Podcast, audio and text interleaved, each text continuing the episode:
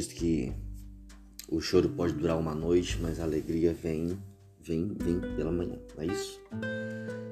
Jesus disse também que bem-aventurados são os que choram, porque eles serão consolados. Eu lembro da história da mulher pecadora que chorou aos pés de Jesus.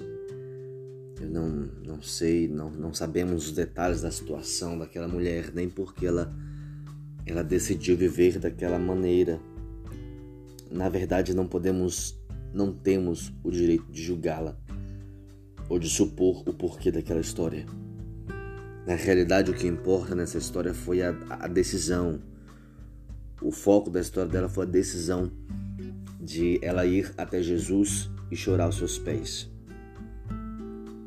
Nesse contexto, quero dizer para você que eu não sei por que, que você está assim. Eu não, não conheço seus motivos pessoais nem a sua história que te levou até o momento que você está. Mas eu sei que tudo vai mudar na sua história a partir do momento que você decidir derramar a sua vida, derramar as suas lágrimas aos pés de Jesus. Chorar para o travesseiro é fácil, chorar para um amigo, para um psicólogo é fácil. Eu quero, eu quero saber se você tem coragem, se você tem espontaneidade de chorar aos pés de Jesus. Aos pés de Jesus tudo será resolvido. Derramar em lágrimas é quando a sua alma transborda de um sentimento tão puro, tão simples ou tão pesado e tão complexo, não importa. Quando você se derrama aos pés de Jesus, eles ficam ali e a sua alma, sobrecarga da sua alma vai embora.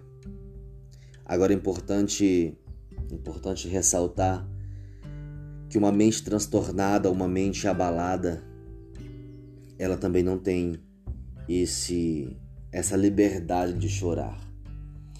A ansiedade junta ao pânico, ela te dá um medo e um temor, porém você não consegue chorar. Existem exceções em qual o medo e esse, esse pânico, essa depressão, ela só te leva a ficar chorando constantemente, mas não é um choro de transbordo de de arrependimento ou de desejo de mudança para que Deus venha trazer uma libertação. Não, é só é só uma repetição comportamental biológica em que as lágrimas ficam repetidamente caindo e, e a mente já não consegue encontrar o motivo do choro. Esse chorar com os pés de Jesus foi diferente. Esse chorar dessa mulher aos pés de Jesus tinha um sentido. E ela vem trazer algo para Jesus ela vem ofertar algo muito precioso para Jesus. Alguns religiosos naquela hora contestam porque falam para Jesus não era melhor que essa mulher tivesse pegado esse perfume vendido e dado dinheiro aos pobres. E Jesus vai falar uma coisa muito interessante: os pobres sempre terei, tereis, tereis convosco. Meu amado, minha amada, você pode ofertar sua vida aos pés de Jesus ou você pode estar no meio dos pobres e sempre terá pobreza ao nosso redor. Pobreza de espírito, pobres de alma, pobres de oportunidade, pobres de recursos financeiros.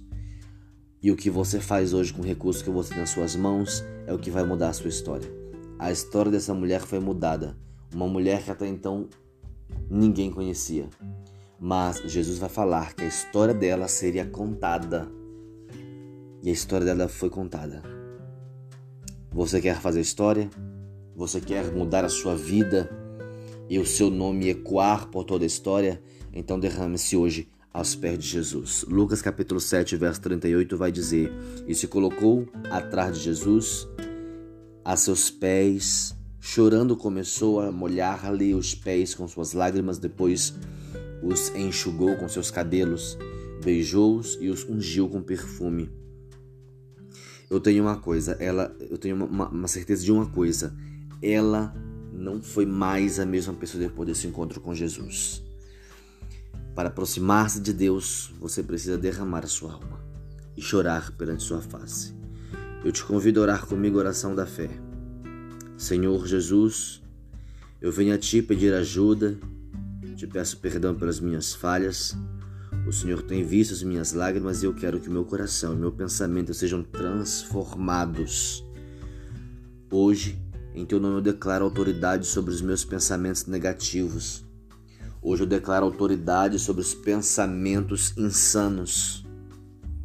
Hoje eu declaro autoridade sobre os pensamentos impuros, lascivos. Pai, em nome de Jesus, que o Senhor venha trazer, Pai amado, a nós o controle e autoridade sobre os pensamentos, sobre as guerras mentais. Pai amado, que os nossos pensamentos sejam aprisionados, como a tua palavra fala, a trazer cativos pensamentos impuros. Pai, que a nossa mente possa pensar no que é puro, no que é santo, no que é louvável, no que é agradável, no que é leve, no que é sereno. Em nome de Jesus, que a tua paz se faça presente em nosso meio, em nossas mentes. Pai amado, que os nossos corpos possam responder a este novo comportamento mental. Em nome de Jesus, que a tua glória se manifeste em nós e através de nós. Pai querido, nós possamos exalar essa paz a todos aqueles que cruzarem os nossos caminhos. Em nome de Jesus, traz, meu Deus amado, a resposta, meu Deus, desse propósito. Traz, meu Pai querido, a mudança de pensamento, a mudança de entendimento e que nós sejamos renovados através do Teu Espírito a uma nova forma de pensar, a uma nova forma, meu Deus amado, de agirmos em nome de Jesus. Amém. Eu quero agradecer a você que esteve conosco durante esses sete dias. Que o Senhor abençoe a sua vida. Eu quero te dizer parabéns, porque você veio até aqui e o Senhor concluirá a boa obra que iniciou em sua vida. Em nome de Jesus, eu sou Rafael Pantoja e estarei com você nos próximos temas. Aguarde a publicação deles, que será muito, muito edificante para a glória de Deus.